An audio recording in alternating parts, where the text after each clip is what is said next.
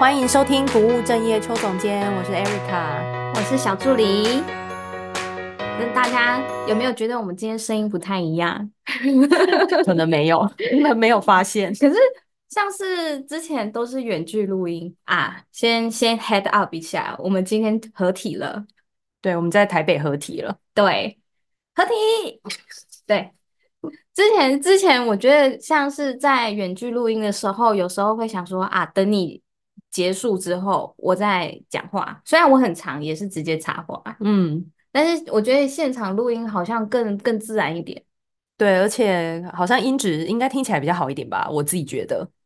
嗯，应该有啦。对，因为呃没有，因为我们那个两边录音的时候，有时候会很难掌控那个环境音，或者是说就是彼此的音量。像就是小助理跟邱总监的声音比较起来，他就是相对的丹田比较有力，丹田有力，然后起伏也比较大，对，所以情绪一点。对，所以有的时候就会不小心变成，诶，他的声音太大，然后没办法调这样子。因为毕竟我的那个剪辑剪辑的那个那个叫做什么？功能不是功能，剪辑的那个能力也没有是很好，这样子。哎、欸，是不是？那我就是自己知道要变大的时候就要往后退。对对对，没错没错，你就不能离麦克风太近。因为我看百灵果都这样 就是这样。对，就声音太大这样子。好，那我们我们今天要聊什么主题呢？就是又想离职怎么办呢？我相信这应该是很多人都有的，就是困扰，特别是又快过年了。过年就是一波离职潮，对不对？大家都想领完年终之后离职，对不对？可是我觉得过年离职又不太一样，是因为过年离职是通常是你早就想离职，然后你规划到领完年终才离职。对。对。然后我我现在困扰是，我没有想要离职，但是我又想离职了。嗯。就是我也好，什么叫做我没有想要离职，但我又想离职？这句话很矛盾呢、啊。就是我此生就想说，哦，这间公司也不错，然后什么都稳稳的。哎、欸，我觉得你你换前这阵子这几年换的每一份工作，你都这样跟我讲，然后之后过了一阵子之后，就会跟我说你很想离职。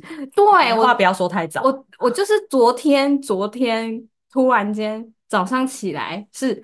超级想离职，就是我立马想跟老板提离职的那种离职，嗯，所以我就马上跟 Erica 讲，然后 Erica 就说：“好，那我们来录一集呗。”真的，因为我觉得应该很多人也都会有这个困扰，然后就觉得，哎、欸，好像我们也可以整理一下自己，比如说，嗯、呃，自己对于离职这件事的想法是什么啊，或者我们自己对关于离职的经验这样子。毕竟我也是。离职达人啊，离职达人。对，我今天听你说的时候，还想说哪有，我应该离职的比你更多次吧？然后我们就认真的算了一下，自己各自换过几个工作，哎、欸，结果差不多。对哦，我们差，我们年纪有差，但是 年纪有有差，但是经经历也有差。但是次数没有差，没错。我们刚刚也核对了一下我先生的，他也是差不多六个工作。他先生大我十岁，对，所以年纪真的是没有差。但是离职次数，哎、欸，年纪年纪有差，然后离职次数次数没有差，这样子是。但是因为相对于他的年纪比较大，但是他换的次数跟我们一样，所以相对于他换的次数还是比较少。对他，他就是好。我们等一下继续讲，我们直接说说。就是离职的考量点吗？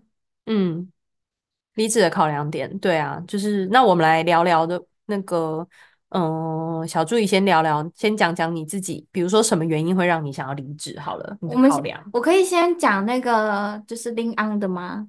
就我刚刚，我刚刚就先问了他 On 的，他 On 说，哎，为什么你可以，就是你可以都一直在一间公司待那么久，什么？因为他他就是。离职次数跟我一样嘛，嗯，然后他就说，哦，我就是很懒惰，对，就算就算老板在鸡巴，他就是很懒得换。对，你知道他很厉害的是，他曾经跟我讲过一个，他在英国工作的时候，他说他真的很讨厌那个老板。你猜这么讨厌的老板，他工作了几年？五年也没有到那么多啦，三年。对，嗯，因为对我来说，如果我真的很讨厌这个人，我觉得我没有办法到三年，我觉得一年对我来说就已经很多了。嗯。我我每一份工作没有一份有超过三年，哎、欸，我也没有啊，我也没有，对，我最多就两年半呢。是，那那你呢？你离职的那个是什么原因？你会离职？就是通常我会离职都有两大原因，就是 combine 在一起。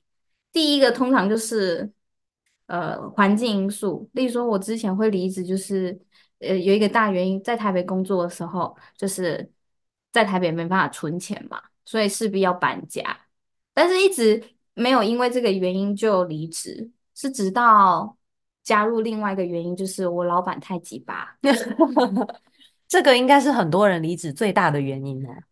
对，那时候刚好，因为我有发现，就是我每一次呃工作到一个程度，开始进入一个比较大的 project 的时候，例如说我开始负责一些比较困难的东西的时候，我就开始倍感压力，然后我就会觉得怎么办？这个东西好像永无止境。好像就是此生都一直卡在这里那种感觉，嗯，然后，然后可能老板给予的协助也不是很多的时候，我就会离职了，嗯嗯，所以就你你觉得，当你承受了很大的压力，然后又好像没有人可以帮忙你的时候，就是主要是承受压力之外，还永无止境，哦，就是我看不到尽头，嗯，对，嗯，好，这是环境的因素啊，另外一个是，就是就是。没有啊，这就是环境啊。只是一个就是我要搬回台，就是钱的考量。哦，钱的考量。然后第二个就是环境因素，压力太大。嗯，嗯，钱不够多，对不对？其实我好像想来想去，就算钱多，我好像还是会离职。嗯，就是那个状态下，可能老板你再再给我加个几千块什么的，我可能再。多留个几个月好了，但是几个月之后我还是会想离职。嗯，所以我说不够多啊。如果他今天多给你三万，你要不要留？啊，可能会哦。对，我跟你讲，很多人呢都会在讲，就是钱这件事情啊，可能是他们会想要离开工作或不离开工作的一个原因。然后我觉得，如果谈到钱啊，其实我觉得很多人的考量都会都我我觉得都是加的不够多，就是加到没有让你觉得你可以。说服自己去承受这个痛苦，对，就这个诱因不够大啦，就是、嗯、就是钱钱这个诱因不够大，你就会觉得我我这样子这么痛苦才得到这点钱值得吗？可是如果你今天觉得，呃，我付出了这个我的这些努力，或是我觉得很痛苦，可是我可能得到了三万三万块或者五万块，假设好了，你就会说服自己这是比较值得的，嗯，对吧？所以一定是加薪加的不够多啊。我我顶多加薪，我我目前公司加薪都顶多加三趴到五趴，嗯，对对，就是很少啦，就是嗯，所以我觉得对啊，这是有可能的。那我自己，哎，你问我好了，然后 那那邱总呢？我自己嘛，对，因为我我过去呢也曾经，因为我做过不同的产业，对，嗯、然后呃，但是我发现我每一份工作啊，我自己。就是我觉得我比你还还惨，我基本上不会超过两年。我的工作每一个全职的工作其实都没有超过两年。可是你现在后现在这一个就是做的很稳啊，是到最后终于找到一个一个呃，对，自己接受钱也 OK 的。对，应该是说前面这一这一些我在就是比如说离职啊换工作的过程，就是。那个当下，可能我会蛮清楚自己离职的原因，应该是说我离职的原因，通常通常是，嗯、呃，我觉得我有另一个更想做的事情，对，嗯、这比较构成我离职的原因。因为有的时候不一定是我不喜欢这个地方，我不想这个工作，而是我会觉得啊，我想要，嗯、呃，有另外一个追求的东西。举例来说，我那时候在英国工作的时候，我原本其实在那个彩妆公司，其实也做得好好的，对，那。但那个时候我就觉得啊，因为我的签证只剩下差不多一年的时间，然后我就觉得，如果我继续在这个地方工作，我签证到期就是要回台湾，我好像就只有这个经历。然后我自己当时啊，会觉得还还蛮可惜的，我好像没有尝试过其他，所以那时候我就试着找看看其他的工作。嗯但我也没有觉得啊，我一定要换。我只是觉得哦，好，如果顺利面试上了，那我可能就会换。其实那个时候我换的那个工作，他的薪水没有我原来那个好，嗯，对，没有差异到很大。但是我就觉得哦，因为我我想要做一些不一样的尝试，所以我才换了这个工作。倒不是我多讨厌原来这个工作，嗯嗯。但是呢，也还有另外一个很主要的原因是，比如说，我觉得这个工作给我太大太大的压力了。就是有时候就是那个压力就是。有点呼吸不过来的那种感觉，对，或是说很不很不适应啊。像我相信大家应该都有那种，你在这个公司可能待不到三个月就想走的那一种经验，大家应该都有吧？我有一份工作一个月而已。对，那那那个月，为什么你做了一个月就走了？哦，我觉得我能做到一个月真的是不错了。是，那为什么？嗯、呃，那时候那个呃环境真的太高压了。嗯，它是呃那时候是有点像操作行销的那一种，你要自己下广告的那一种。嗯嗯。然后我就是白天就是在学着下广告，嗯，然后每一天都要。就是那时候是手游业的广告，手游业的广告是遍布什么手机，就是 IG、Facebook，然后电视，然后呃公车，什么就是实体的跟呃线线上的跟线下都有的那一种。嗯，嗯，嗯，所以你就是，然后我那时候是学习怎么下线上的，什么 IG 跟 Facebook 的广告。嗯，它是白天你要生文案跟图稿，然后。白天去下，例如说一百个、两百个，然后当天晚上十二点去收集，呃呃下广告的数据，嗯，然后看哪一些文案跟图跑得出去，就是跑得好，嗯，然后我们隔天再继续针对前一天的结果再去下，然后每一天晚上就要十二点准时收集数据什么的，连假日也要呃收集数据，然后去下广告，嗯，我就觉得那环境真的是。太高压，工时太长了，然后主要是因为我可能也不熟，所以我就觉得那个对我来说非常的困难，我根本不知道怎么样的图配，怎么样的文跑得出去什么的。嗯，是对。然后其实呃，同事那时候呃，指导你的同事他还说，这真的不好说。嗯，什么叫不好说？就是他嗯。呃例如说，Facebook 他要跑哪一些东西出去，真的是不好说。他只能跟你说一些，嗯、呃，例如说受众啊，然后什么，就是呃，就是一那个价格要怎么调，嗯，就是一些一些下下广告的一些小技巧，这样跟你讲而已。哪一些文，哪一些图跑得好，他真的也不能保证，嗯，只是没有一定啦。所以就是那时候就觉得不行了，不行了，我不想要过。我不想要每一天都过这么高压，嗯，然后一个月果断就走了。所以我觉得你应该到那个决定要离职的前的那个时候，应该就是情情绪压力很大吧？就我指的是说，你可能就是整天都会很紧张啊，很焦虑。你你有没有记得我那时候就是几乎天天打给你，然后跟你哭天喊地的？嗯，嗯，我好像忘记，但是我记得我自己天天打给你。哦，然后每天抱怨的时候，对啊，我就我那时候我就是一下班，然后边走路，然后边打电话给 Erica，我跟你说，对，就是、这个太恐怖了什么的，太痛苦了，对，对是，所以我们我们这边呢、啊，想要跟大家谈的这个，就是我们刚刚其实在谈的是那个职场上面可能你不舒服的一个离职的经验。那我觉得那个不舒服的离职经验呢、啊，就通常时间都不会太太长。因为你基本上不会到，嗯、呃，也是会啦，就是说，哎，你可能工作了三年五年，然后你就觉得哇，好不舒服，我真的是就是觉得我要爆炸，这也是有可能，那这可能是工作量真的太大啊，或者很多很多的可能的原因。但我们刚刚讲的这个比较不舒服的离职经验，会比较像是在短期内你就感觉到非常非常的不舒服，嗯，嗯对。那这个不舒服啊，其实我们在职场的这个心理健康上面，我们我们会说它叫做。职场的情绪耗竭，对，英文就是 emotional burnout。你有听过 burnout 吧？我就是感觉到 burnout。对，burnout 就是燃烧殆尽嘛，就烧光了这样子，连灰都被风吹走的那一种。对，那我们刚刚讲到的那个啊，就是这个叫做什么叫做职场情绪耗竭？我就我先解释一下，就基本上它这个耗竭啊，会比较像是你压力大到。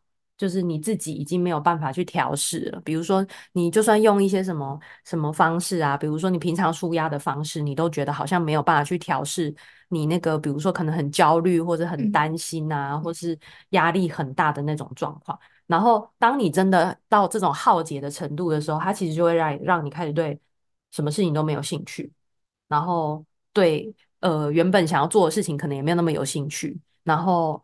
就觉得对生活也没有什么热情，然后甚至严重一点，你可能会觉得怀疑自己有没有，就是说，哎，我是不适合这份工作啊？我是不是应该赶快换工作啊？等等，就各种的自我怀疑这样。那我不知道你听到这个，你会觉得你感觉怎么样？我会想，所以那个 burnout 的的意思是指那个过程中我一直在焦虑吗？对，就是你一直在内耗你自己的能量，哦、比较像是这个状态。当然，在焦虑的时候不会想要做其他事啊！你觉得 怎么办？我工作做不完了，怎么办？我不会做这种状态一直持续，对，就没有心思什么看剧啊、运动啊。对，你平常喜欢做的事情，可能你都会觉得好像也也也没有办法让你比较好。对，就算你跟好朋友姐妹出去吃个下午茶。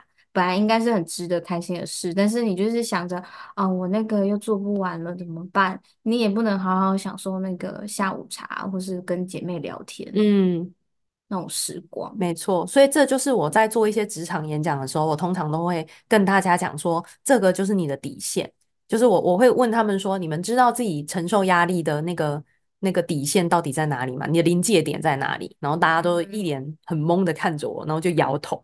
所以我就发现，诶，很多人其实是不知道自己的底线到底在哪里，就是你自己可以承受压力的这个 limit 到底在哪。那因为知道这个会，我知道自己的底线在哪会很重要，是因为如果超过你这个底线，就会出现我们刚刚讲的这个 burnout 的状况。嗯，对啊，就是你各种身心都耗竭，这样就有点像我们在职场上说，人家会说你过劳。那有时候那个过劳可能是身体上的，有时候可能是心理上的。嗯，比如说有的人常被老板骂啊，有没有骂到真让他觉得自己活着有什么价值那种，嗯，这也是一种 burnout 啊。那像我，我当初就是呃，就是我们都有彼此就是打电话给对方过的那个情景嘛。其实那个可能就是一个警讯，比如说我每天都好需要就是告诉别人我有多么的痛苦。嗯，然后我记得我那个时候是我连进去公司的时候，我每天都在那里犹豫，我提早到了。可是我就一直不想进去，我就在附近这样一直一直晃来晃去，晃来晃去，死不进去，然后要打卡才进去。我还记得是你连中午休息的时候，没错，都不想，对，就是都不想待在里面，嗯、就是一个小时出来吃饭，就是我也要打给，就是我也要打给你嘛。而且，而且我记得那时候是因为，呃，Erica 她是可能。那时候可以自己，那时候在英国，他可以自己煮饭、带便当什么的，对，就是比较省钱。对，但那他那时候真的是不想要，对，下班下班都不想煮饭了，而且他可能中午也不想要待在那个办公室里，对，所以他就每一天每天都外食，对，外食，然后多花很多餐费，真的。他说那个钱真的不能省，对，那个真的对，因为因为我就会觉得我要下班，我要吃好吃的东西，或者是说我已经没有力气在煮饭了，因为我就会觉得我真的。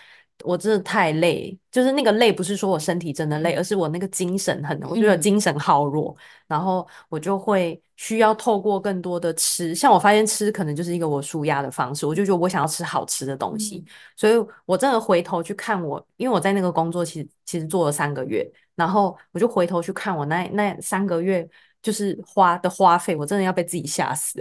对，这是花了应该可能有两三万块，就是在吃这件事情上，嗯，换算台币，嗯，对，就很惊人啊！我怎么可能在就是台湾一个月我花了两三万块在吃上面？有些人还是有些人会 好，那这这可能就是，所以这个就是我说的，就是你要去观察自己。比如说，哎，你每月都是花两三万，如果你今天花花到十万，那可能就是超出了，对不对？那我突然想到一个问题，就是。嗯、呃，我常常也会在想，是不是我抗压性比较不够？有些人就是你知道，我们公司一定会有一种人，他他就是痞痞的，然后常常被念，嗯、然后被老板念的臭头，他就是一脸一脸无所谓，然后念完之后继续痞，然后东西也不准时交啊，嗯、甚至还常常呃。明明就很赶，但是他还请假。嗯嗯，对，那种那种人其实我很佩服，你知道吗？嗯、那种人应该不是抗压性比较高，那种人是脸皮比较厚。我就很想要变成那种人，因为我就是脸皮很薄，然后、啊、嗯，所以你会很在意别人的想法嘛，然后你就会想要把事情做好啊。对啊，因为老板可能交办什么事情，然后他给你一个 deadline，然后我就想，好，我要在那个 deadline 前完成，但是你可能在。那个 deadline 前，你同时又卡了呃 A B C D 是件事情，嗯，然后你还要自己分配什么，嗯，然后我就觉得啊，就是很常会觉得好像没有办法在 deadline 前完成老板指派的任务。嗯嗯，那你其实需要告诉他，而不是硬着头皮，就是因为太负责任了。其实你刚刚问这个问题啊，就是哎，我是不是抗压性太差？很多会这样想的人，他们其实都是抗压性很高的人。哦，真的啊、其实是其实是蛮会抗压的，所以所以才会这样子去想。像你刚刚说的那那种那种那种脸皮厚的人，嗯，他其实从来不会想自己抗压性高不高啊。为什么？因为可能对他来说，应该是说，我觉得这个差异其实是来自于他们其实没有那么在意别人怎么看他们啊，他们比较做自己，他觉得我就是这样啊，然后说或是说他们对自己的期待也没有那么高，就哎没有被 fire 就好了啊，什么的，为什么要那么认真？对啊，哦、可是你们就是太认真负责的人，然后太想把事情做好，然后又太在意别人怎么看待你做的事情跟你这个人的时候，嗯、你就会开始这样子想，然后想一想，你就会觉得啊，我是不是没有办法抗压，所以我才会感受这么不好，压力这么大，这样子。嗯，原来如此。嗯，对，所以所以我其实是一个很抗压的人。就是抗压性，我觉得，因为我觉得抗压性这个东西很主观啊，很主观。就是如果我们跟以前我们妈妈那个年代的比，她都会觉得我们现在就是抗压性太差。对啊，他就觉得哦，他他没，他就跟我，我昨天就跟他说，妈，我又想换工作了。然后他就跟我说，又要换？没有，他说，啊，你都做几道，换几道，你感觉想我清楚。嗯，我说，对啊，那如果以我们现在再去看，比如说现在二十几岁的人好了，我们会不会也觉得他们抗压性很低？会，对啊，所以这个就是一个很主观的东西。我觉得倒不是说就是抗压性高还是低，而是你你自己知不知道你在干嘛。就比如说我今天换了这个工作，我是是不是真的知道自己的呃原因跟理由在哪里？嗯，因为嗯，因为我觉得离职一定大家都会有担心嘛，都会会觉得很恐惧啊。比如说会担心，像像你，你觉得你的担心是什么？哦，其实到现在我就不不敢裸辞了。嗯、我再怎么想离职，我一定会想清楚。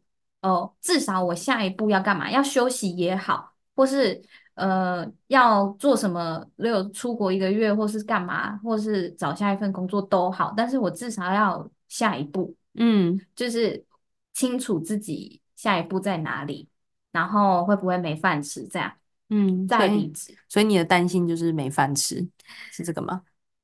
对，担心目前最主要、最主要的担心还是经济呀、啊。嗯，虽然我住家里，可能吃家里住家里，但是要我从呃之前每一个月都会花花花一点呃预算在衣服上面好了，突然间要我不能买衣服了，我就觉得太痛苦了。嗯。吃住当然是对我现况来说，它还，但是我之前的消费习惯，呃，突然要被改变了，然后我就不行，然后我还会硬着头皮给他做下去。好，所以你的担心是 不能，不能再买衣服，再买衣 服，这个是你的担心。对，没钱买衣服，没有钱吃饭。对，因为我们每个人都会有，就是一些对于离职的担心嘛。比如说，很多人的担心可能会是，哎，我一直这样常常这样换工作，人家是不是会觉得我没定性？还是说什么人家会怎么看我的履历等等的？对，其实也会。对啊，这个其实也是很多人的担心嘛。对，我以前还蛮常担心的，然后我现在是呃，会觉得说啊，没关系啊，我就每到了六十岁，我就一年换换一个工作，那也也挺厉害的，也挺厉害。我就这样跟我妈讲，然后我妈就说。哎、啊，你买快点老啊，有人要给你用不？对，他们都会，就是因为因为在我们的大部分的人的想法里面，都还是会觉得哦，如果你今天可以在一个工作上面做很久，这好像才是一件好的事情。对，但是我就昨天我就有跟另外一个姐姐讲，然后那个姐姐说，呃，离职是正常的，呃，想要离职是正常的，但是这一份工作至少要你有一半是喜欢的。你才呃比较容易做得下，做得长久。嗯嗯，对，嗯，我我就开始反思，那我现在有一半是喜欢的嘛？嗯、好像现在我觉得至少要超过一半，好像要超过一半。因为如果只有一半，你你还是会 struggling 啊，就是你会一半喜欢，一半不喜欢。可是我们通常做一份一份工作留得住你，一定是因为他现在对你来说，你喜欢他的比例多过于不喜欢。才有办法留下来嘛？因为如果不喜欢的比较多，你一定会走啊。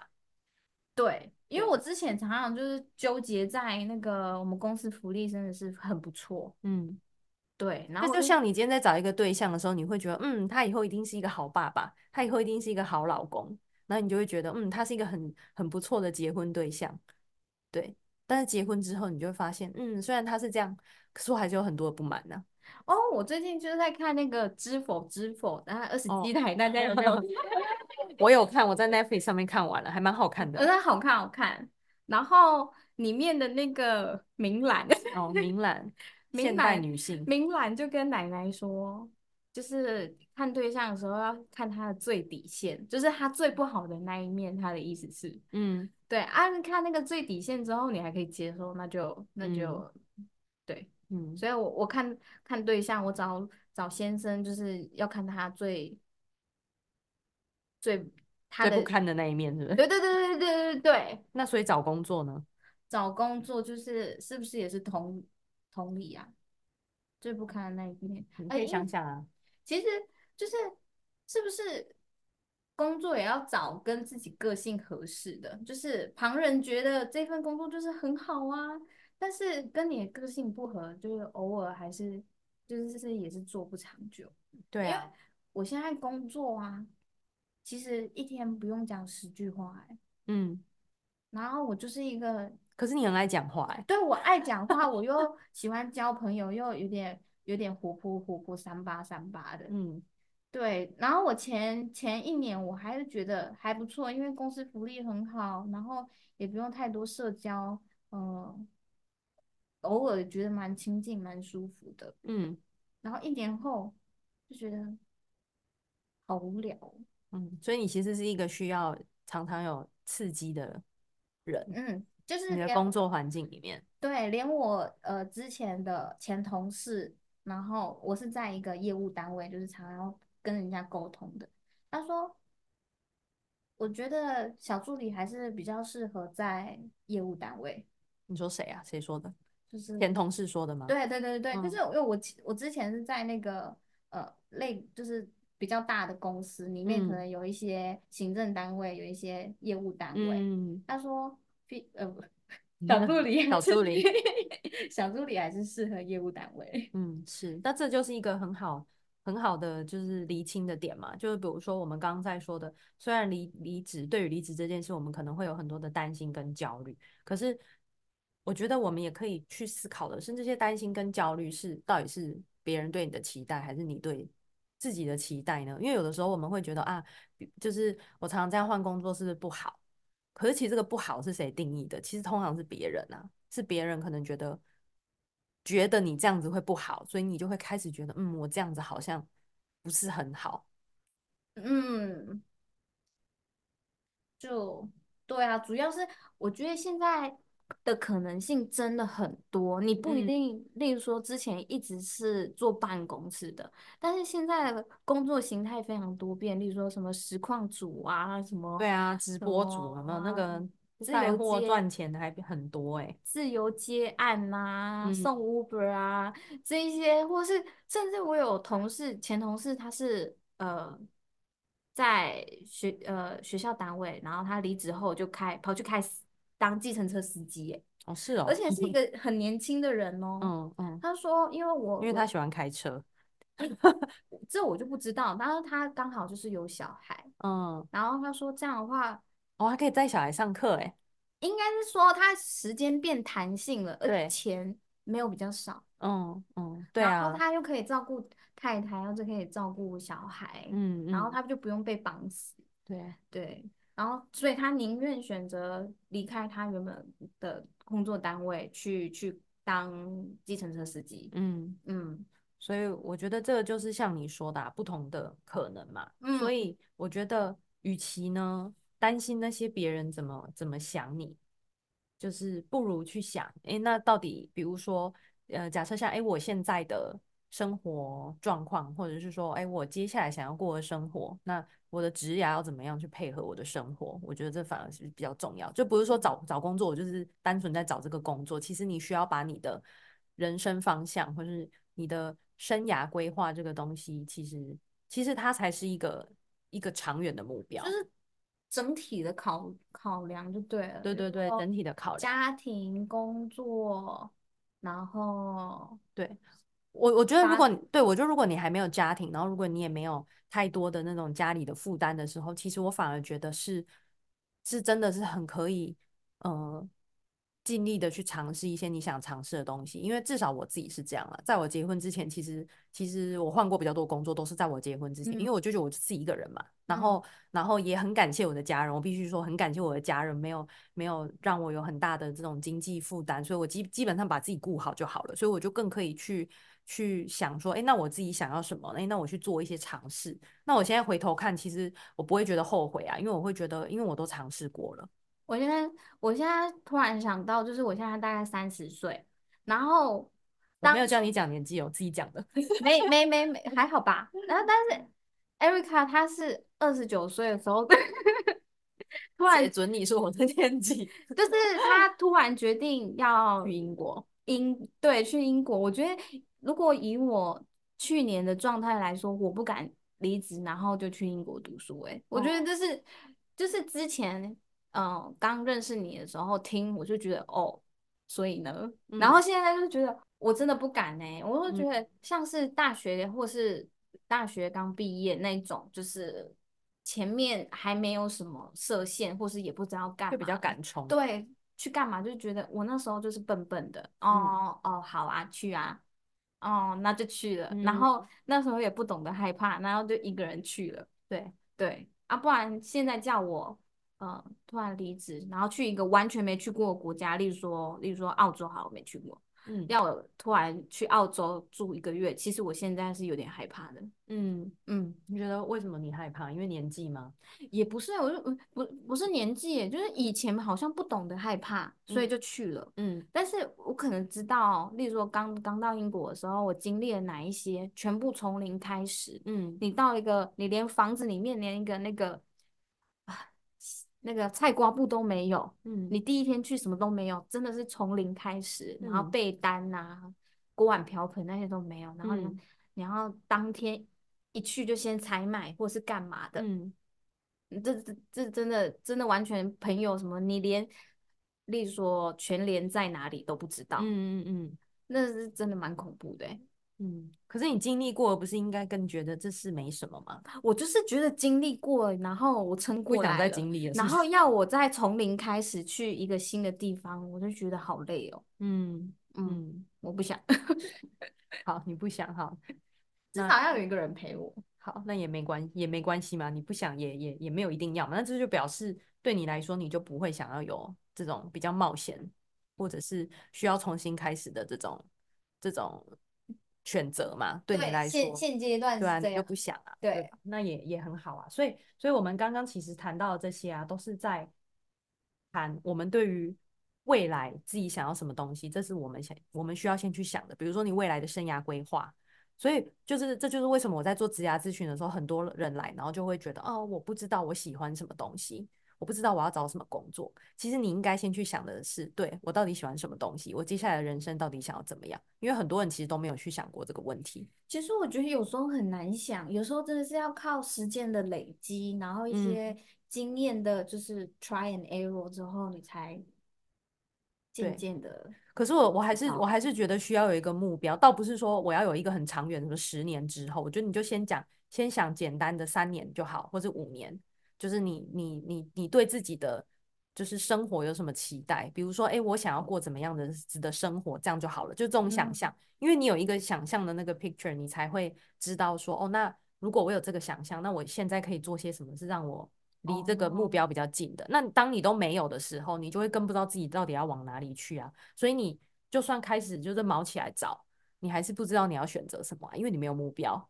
是不是也可以直接想明年就好，一年后的？对啊，一年或者两年就短期就好了，因为、嗯、因为确实我们的呃生活经验可能会改变我们的想法，这是有可能。是有时候也不不不一定要有画面，就是嗯，因为有时候对有画面对我来说其实是有点困难的，因为我想不到我明年的有什么画面，所以有时候想那种感觉也可以。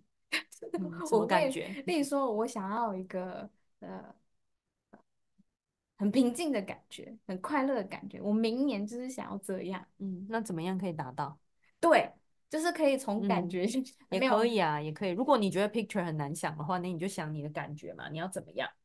随便。对，对，那如果具体，我们给大家具一些具体的方向，哈，毕竟不是每个人都就是可以凭感觉，但他们可能觉得有感觉就是会很慌，那可能就可以从一些角度去思考，比如说，呃，我在做职涯咨询的时候，常常会提供个案去比较具体思考的，就是比如说我对什么东西是感兴趣的，嗯哼，对，好难哦，对啊，所以你就至少要去写下来，你对什么东西是感兴趣吧，比如说可能是。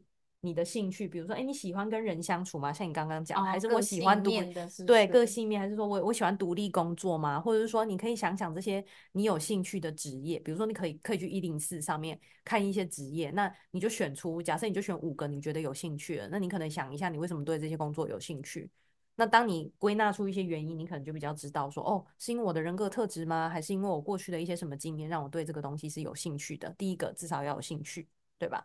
然后接下来第二个是我擅长什么，就我的能力有什么，嗯，比如说就像你，你的话，你就是人际沟通这个能力很强嘛，对，那这个就是你的能力啊，那你可以去归纳自己擅长什么跟不擅长什么。